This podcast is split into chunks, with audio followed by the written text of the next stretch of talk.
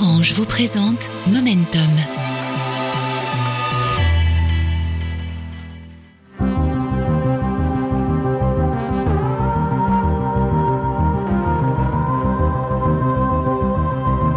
Salut et bienvenue. Je suis Ludovic B et vous écoutez un nouvel épisode de Momentum. Quand des émetteurs pirates libèrent la parole. Momentum, c'est à chaque fois l'histoire d'une bascule. Ce moment où une nouvelle technologie arrive et change nos sociétés pour toujours. Raconter l'étincelle qui d'un seul coup fait naître un futur qu'on n'imaginait pas. Alors, prêt pour la bascule? Dans cet épisode, je vais vous parler d'antennes, de brouillage, de pirates, de paroles libérées et de fréquences délivrées. Car cette fois-ci, nous allons plonger dans la folle épopée des radios libres. Allez, momentum, c'est parti.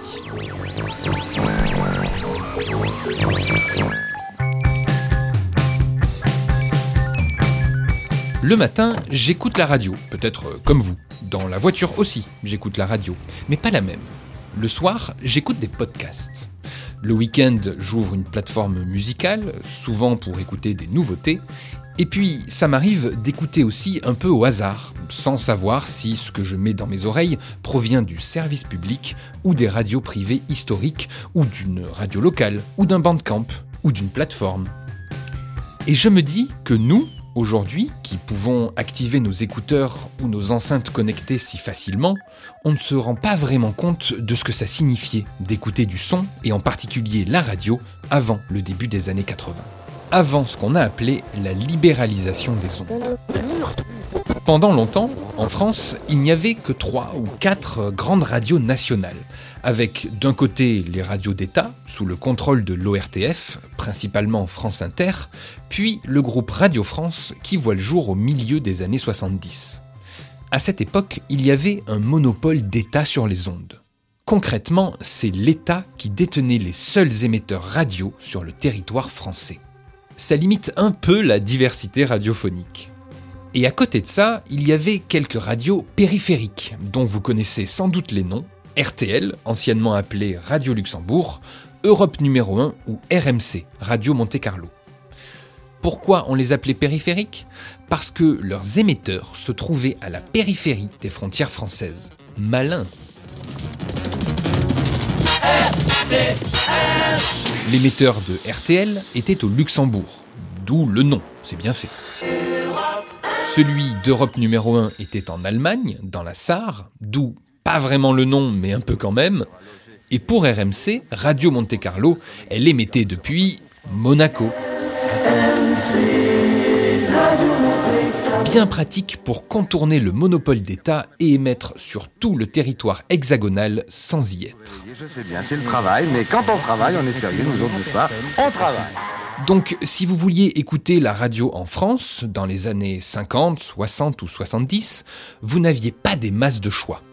Pas de radio musicale, pas de radio thématique, pas de radio à la demande. Ça se joue entre 3 ou 4 grosses stations, et c'est tout. Ça signifie quoi Qu'on écoute euh, moins la radio Qu'on va plutôt jouer au foot ou boire un coup avec les copains Non. Enfin, oui, on va aussi jouer au foot et boire un coup, mais ça veut aussi dire frustration. Grosse frustration. Antoine Lefébure était là à l'époque. Il fut même l'un des pionniers de cette folle aventure des radios libres. Et quand on était ado ou jeune adulte, au lendemain de mai 68, le monopole radiophonique, on avait bien envie de le faire voler en éclats. Il y avait une vraie frustration de ne pas entendre la musique qu'on aimait, et il y avait également une frustration un petit peu politique, c'est-à-dire, faut pas oublier qu'on parle de mai 68 comme une victoire, mais enfin c'est une défaite. Hein. Juin 68, c'est le raz-de-marée tricolore. Après tout s'était arrêté. C'est le blocage complètement de l'information. Et euh, ça a donné euh, le journal Libération, l'agence de presse Libération, donc une volonté aussi de libérer l'information du monopole, qui était extrêmement pesant.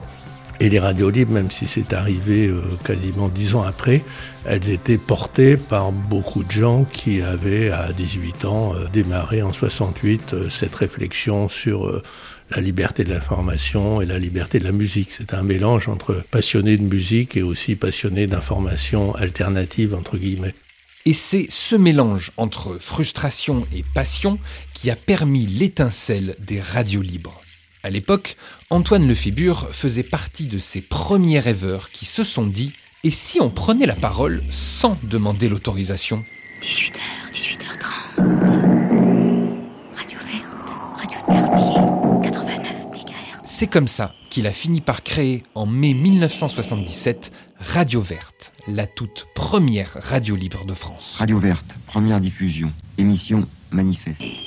Pour ce qui me concerne et ma petite équipe, on a monté en 1974 une revue qui s'appelait Interférence, qui n'avait pas vocation d'être une revue qui reste, même si elle est restée, et dont le but était de rassembler tous les gens passionnés par ce genre de sujet pour essayer de monter des initiatives et créer une radio libre. C'est comme ça qu'on s'est réunis à peu près une quinzaine de passionnés. La technique est arrivée et pour se conforter de ça, on a été en Italie et on a vu en Italie à partir de 75 la prolifération des radios libres partout. On s'est dit mais pourquoi ça ne peut pas arriver en France? On a commencé en ondes moyenne avec des émetteurs qu'on a fait venir d'Angleterre avec un copain qui a été euh, très peu écouté. Après, on a compris qu'il fallait euh, faire de la FM et effectivement, techniquement, c'était assez facile de fabriquer euh, des émetteurs. Et ça a été un garçon qui s'appelait Sylvain Nikini avec une petite équipe qui a fabriqué toute une série d'émetteurs pour à peu près l'équivalent de 200 euros on avait un émetteur de 40 watts qui à l'époque pouvait couvrir Paris si on était dans un point haut.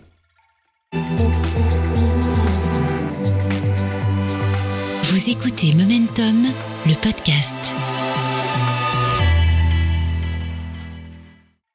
On a justement tendu notre micro à Sylvain Anichini dont parle Antoine Lefébure. Cet ingénieur brillant, bricoleur et touche-à-tout, qui deviendra des années plus tard directeur technique du groupe Radio France, se rappelle très bien les débuts des radios libres et de la bascule que ça a été, qui nous rappelle qu'émettre, comme ça, dans son coin et sans autorisation, à l'époque, ça vous amenait rapidement au poste de police. Et les pionniers des radios libres n'en avaient pas tous conscience. Nous, on était génération transistor. Génération transistor, génération Walkman, donc il fallait être dans les transistors.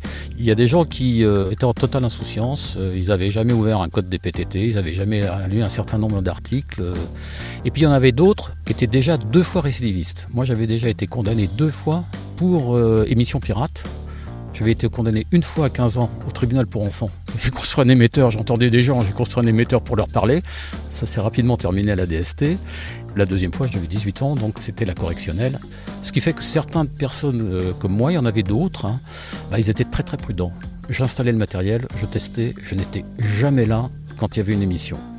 La seule fois où j'y étais, évidemment, il y a eu une descente de police, et ça s'est terminé sur les toits, mais bon, ça, ça c'est une autre histoire. Une radio libre, ce sont donc des radios illégales qui choisissent de ne pas respecter le monopole d'État de diffusion.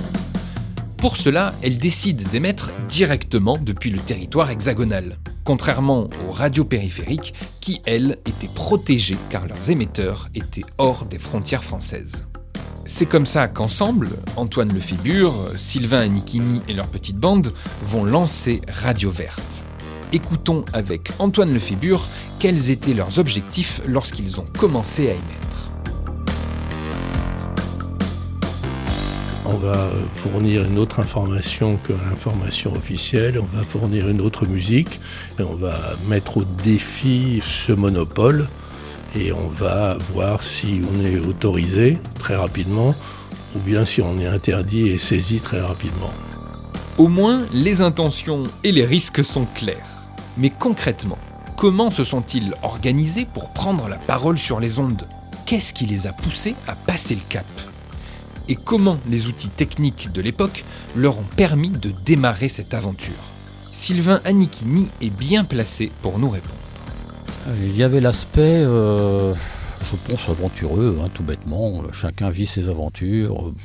Mais il y avait deux catégories de gens. Il y avait les gens qui étaient des techniciens Puis il y avait les gens qui avaient des messages à passer, c'était vraiment les gens qui voulaient diffuser, ils avaient des choses à dire, etc.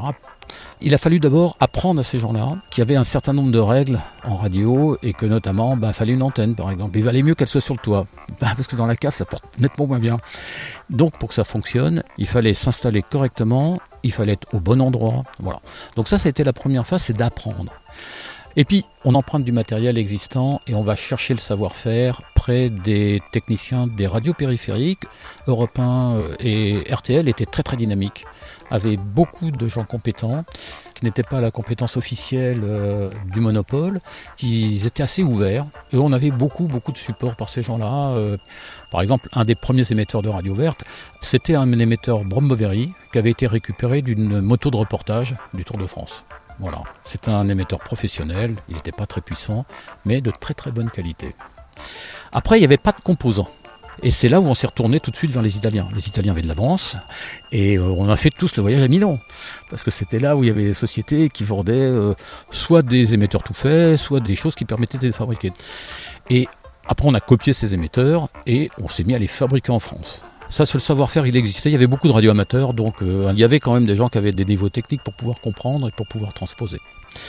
Et nous, on avait lancé avec deux, trois complices carrément une petite fabrication d'émetteurs FM à transistors, transportables. Ils faisaient environ une cinquantaine de watts. Et ils n'étaient pas chers parce que bon, bah, c'était fabrication maison euh, dans les caves. Raconté comme ça, ça ressemble aux aventures d'une bande de jeunes potes un peu bidouilleurs sur les bords. Et c'était le cas. Mais ce n'était pas que ça. Lorsque Radio Verte devient la première radio libre en mai 1977, nous sommes presque dix ans après mai 68 et la volonté de bousculer le pouvoir en place est en train de refaire surface, justement sur ces ondes-là. Dès le départ, les radios libres avaient une vocation politique. Thierry Lefebvre est maître de conférence à l'université Paris-Cité et historien des radios libres et il nous dévoile la dynamique politique de ses premiers temps. Le démarrage du mouvement, c'est euh, une radio qu'on appelle Radio Verte qui est liée à l'écologie politique telle qu'elle se met en place euh, à l'époque avec un porte-parole qui s'appelle Brice Lalonde et un allié de circonstance qui va être justement le groupe d'interférence. Et donc l'alliance de ces deux groupes, un parti politique et de l'autre côté un cercle de réflexion et d'action, fait qu'il va y avoir ce lancement effectif euh, de euh, Radio Verte donc en mai 1977, même si on en parle depuis les élections municipales de mars 77 à Paris. Donc ça va être la première radio libre et donc cette radio, le fait qu'elle émette, eh bien, il va y avoir une grande couverture euh, médiatique euh, et ça va déclencher véritablement le mouvement. Et dans la foulée, très, très rapidement, on voit euh, Radio Verte Fessenheim. Ce sont des militants écologistes qui luttent contre la construction de la centrale de Fessenheim à l'époque. Il va y avoir Radio Libre 44 à Nantes qui s'oppose à un projet de centrale nucléaire également au Pèlerin, à proximité de Nantes. Il va y avoir Radio Libre Béziers, qui deviendra Radio Pomarède, euh, lancé euh, par un groupe euh, lié à la Ligue communiste révolutionnaire, qui, elle, s'oppose à un gros industriel qui produit des produits chimiques. Donc, on voit que la tonalité politique est quand même très prégnante, au moins au tout début, et elle va le rester pratiquement jusqu'en 81.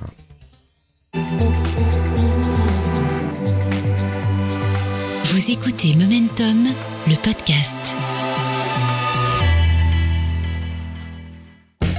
Alors forcément, en s'engageant sur le terrain politique, les radios libres, et la première d'entre elles, Radio Verte, s'exposent aux foudres du pouvoir en place. À l'époque, Valéry Giscard d'Estaing est président de la République, et il entend bien ne pas se faire voler les ondes du monopole d'État. Antoine Lefébure et son équipe en avaient bien conscience. La conscience du risque, elle était importante. On se disait qu'on allait peut-être aller en prison, mais on était assez passionnés, donc c'était un risque assumé. Ce qu'on n'avait pas compris, c'est que de 77 à 81, on allait subir une espèce de guérilla avec des saisies, du brouillage, qui était quelque chose d'incroyable. On s'est dit jamais le gouvernement osera nous brouiller, c'est un truc de, nazi, quoi. C'était l'époque 40-44. C'était pas possible. Et si, nous brouillaient. Et en fait, ça a été une bagarre pendant quatre ans de petits euh, harcèlements euh, incessants. On n'était pas vraiment interdit parce que quelquefois on pouvait émettre sans avoir de saisie. Puis un jour il y avait une saisie, un jour il y avait un brouillage. Bon, enfin, c'était, c'était très fatigant. N'éteignez pas votre transistor. Vous êtes toujours sur Radio Manivelle, sur 93 MHz.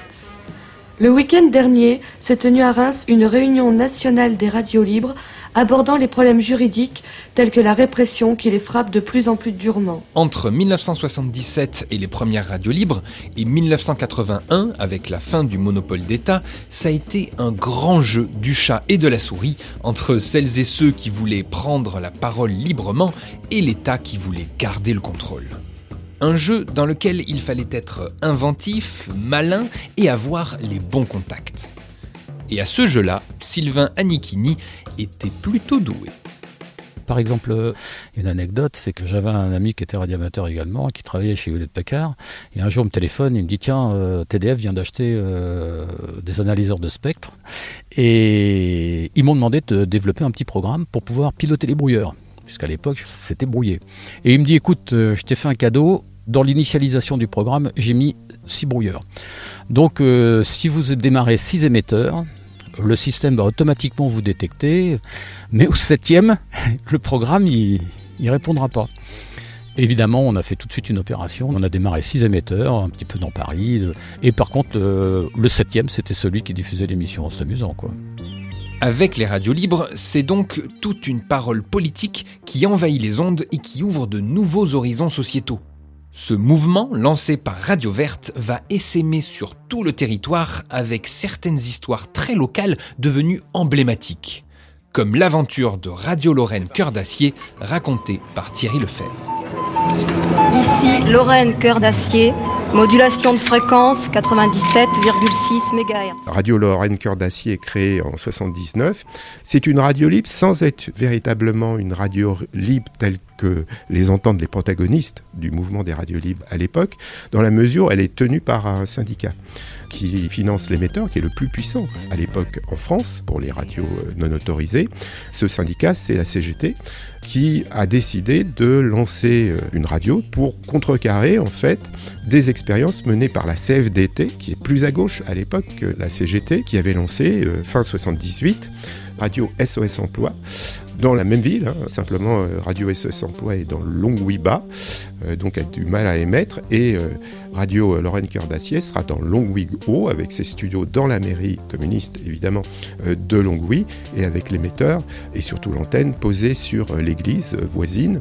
Et donc, on va s'exprimer contre euh, le démantèlement de la sidérurgie lorraine au même moment, avec donc intervention de maximum d'intervenants de Longwy et des environs, mais également d'hommes politiques ou de sociologues venus pour apporter leur soutien grand mouvement euh, qui se déroule euh, à cette époque-là. C'est votre radio.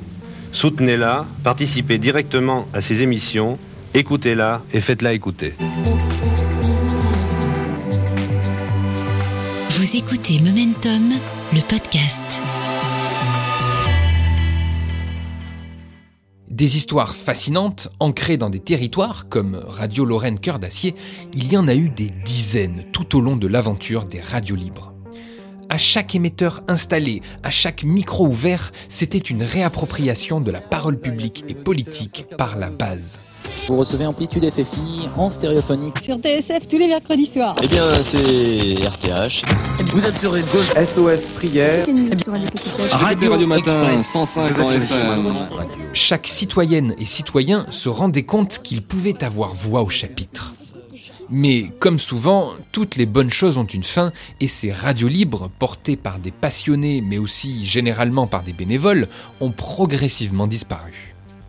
C'est notamment dû à l'élection de François Mitterrand en 81 et à la libéralisation des ondes qui s'en est suivie. Il n'empêche que, vu de l'intérieur, ça a quand même été une forme de victoire. Avant les radios libres, il n'y avait que le monopole d'État et rien d'autre.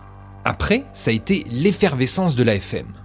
Et au milieu, ce fut une folle aventure de passionnés des ondes et de la parole libre. Après 81, les radios commerciales vont rapidement envahir les ondes, et même si elles n'avaient pas exactement les mêmes objectifs que Radio Verte, pour Antoine Lefébure, ça reste avant tout une réussite. Un momentum qui a donné naissance à tout un mouvement de radio, sans doute moins connu, mais qui persiste encore aujourd'hui. Au final, c'est nous qui avons gagné parce qu'en 80, on s'est dit bon bah notre seule chance c'est les socialistes. On a réussi à mouiller les socialistes dans l'affaire. On a fait faire à Mitterrand une radio qui s'appelait Radio Riposte euh, où il annonçait d'ailleurs qu'il était pour le monopole, mais il était contre le monopole de Giscard. Enfin un truc tordu que personne n'a compris. Toujours est-il qu'il était mouillé dans l'affaire. Le gouvernement socialiste a lâché complètement les vannes et il y a eu une invasion de radios commerciales. Donc il y a beaucoup de choses qui ont été laminées. N'empêche qu'il y a une liberté sur les ondes, notamment en province, dans les régions. À Paris, il y a une radio anarchiste, une radio basque, etc. Il y a une diversité absolument réjouissante dans un pays qui était vraiment taillé pour que le monopole subsiste. En moins de 5 années, de 1977 à 1981, les radios libres ont anticipé l'un des principes du web, une prise de parole par la base. Pouvoir dire ce qu'on pense, faire connaître ce qui nous passionne, partager nos questionnements. D'un coup, tout cela n'était plus réservé uniquement à celles et ceux qui ont le pouvoir. Cette idée est rentrée un peu dans le rang avec la normalisation des années 80 et la mise en conformité de la bande FM. Mais il s'agissait quand même de se parler. Eh bien, ce schéma se retrouve dans les premières utopies du net, la libre circulation de l'information. Et il reste valable aujourd'hui sur les réseaux sociaux.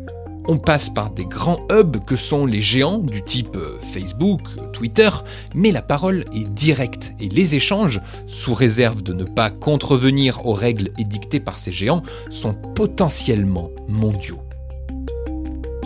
Aujourd'hui, la parole est partout. Je veux m'exprimer, je m'enregistre avec mon téléphone et je mets ça sur les réseaux sociaux. Et techniquement, c'est à peine plus compliqué de faire un podcast. Et si je préfère l'image, je me filme et je mets ça sur YouTube. C'est d'ailleurs comme ça que j'ai créé ma chaîne. La parole est partout, se croise, se partage et même se brouille parfois. Comme quoi, quand le désir de parler est là, on trouve toujours une technologie pour l'assouvir. Voilà qui donne envie de se retrouver pour un nouvel épisode de Momentum et y découvrir une autre bascule qui a transformé nos sociétés.